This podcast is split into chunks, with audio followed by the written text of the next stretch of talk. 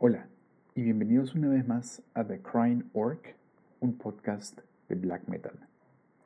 En esta ocasión vamos a ver un álbum que me llamó mucho la atención ya que eh, lo tenía en mente pero eh, no pensé que iba a ser de ese nivel tomando en cuenta eh, lo que había pasado en niveles anteriores, ¿no?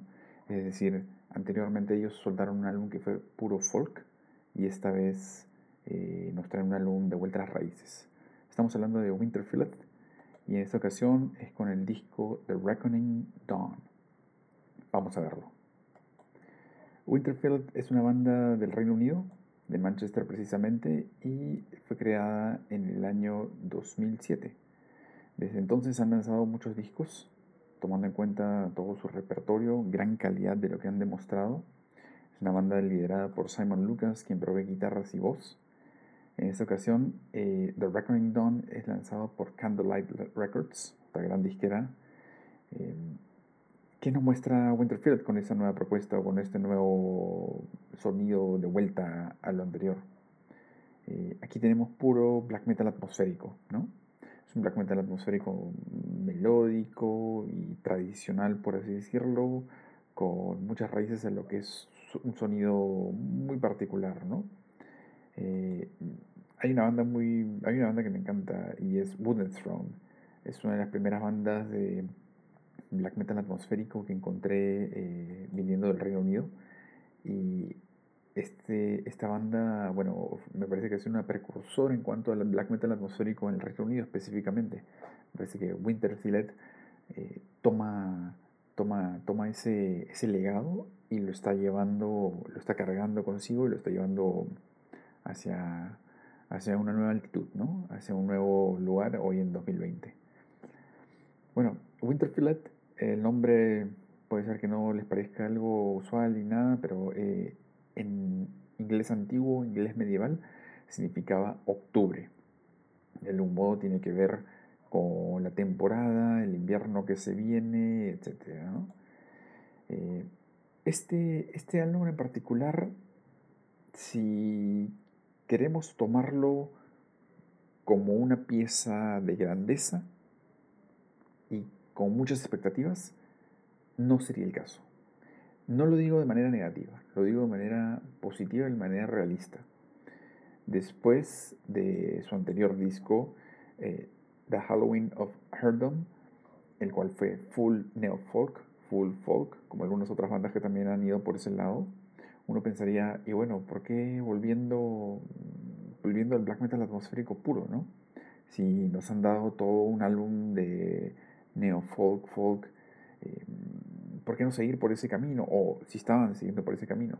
En este caso me parece que lo que han hecho ha sido regresar a sus raíces sin necesidad de, de, ser originales, sin necesidad de explayarse, sin necesidad de proyectarse, sin necesidad de de, mostrar algo muy original. En este caso me parece que ha sido un tema de volver al sonido fiel, al sonido que ellos mismos han creado a lo largo de los años y al sonido que durante más de una década han podido ir evolucionando, ¿no? Es un sonido tranquilo, de black metal atmosférico tradicional.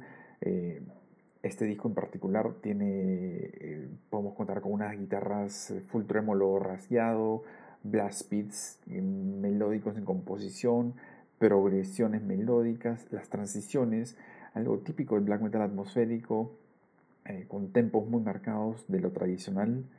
Eh, tenemos eh, algunos intermedios muy elegantes de folk, con voces limpias, algunos coros, los cuales todos hacen que nos lleven a este creyendo con las canciones, ¿no?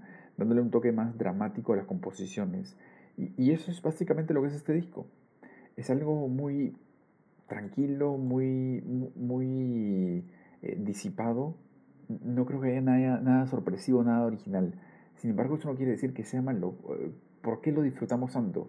¿Por qué cuando algo no necesariamente se va fuera del, conocimiento que tenemos establecido sobre el black metal atmosférico y, se centra en algo básico y tradicional, ¿por qué nos sigue gustando? A pesar que puede ser repetitivo, a pesar que ya hayamos escuchado algo parecido y demás.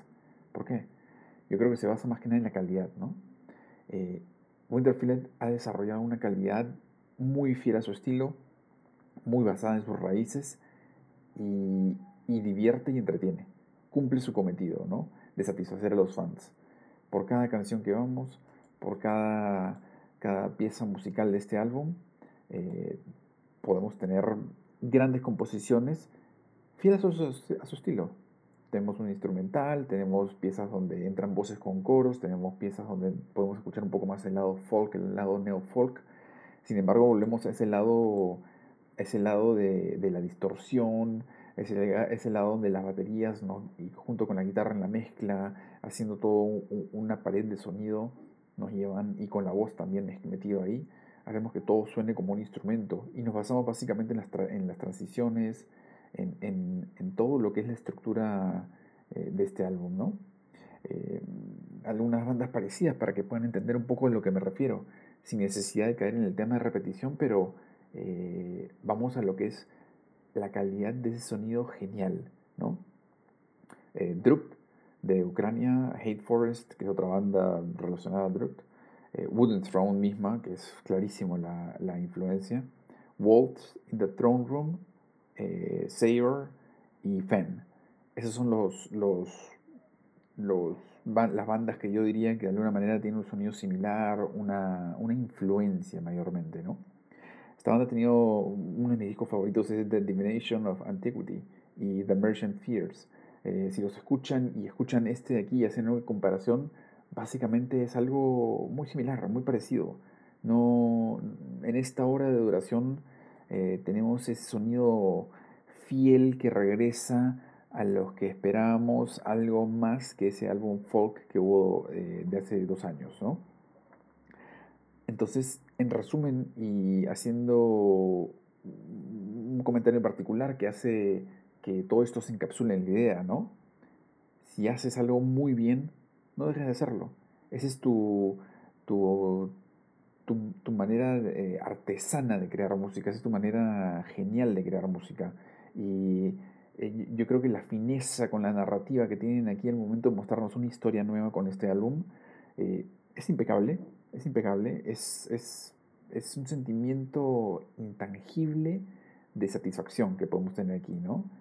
Sensorial de lo que queremos escuchar en la música, gran calidad, no se van fuera del contexto habitual de lo que es el atmospheric black metal, sin embargo nos muestran una pieza de mucha calidad. Es muy, muy... lo van a disfrutar muchísimo, mucho entretenimiento para uno y es para quedarte pegado ahí una hora teniendo en el background mientras que uno navega, uno juega y demás, ¿no? A veces eh, eso es suficiente a veces en la música. No lo digo de manera negativa, sino lo digo de una buena manera y de una manera satisfactoria con lo que he escuchado. A veces eh, menos es más, ¿no? ¿Cuántas veces vemos estas bandas que tratan con instrumentos totalmente raros o, o tratan que sintetizadores predominen, sintetizadores y teclados predominen arriba del sonido instrumental de las guitarras, batería, voces y tenemos algo ya que, que se va mucho por ese lado chicloso, melódico que no convence, ¿no? Eh, yo creo que aquí han demostrado que pueden triunfar y pueden ser muy positivos con lo que lanzan, permaneciendo con su legado en la música y la calidad de siempre, ese sonido tradicional de atmospheric black metal. Y eso es lo que vamos a tener en todas las, en todas las composiciones de este álbum.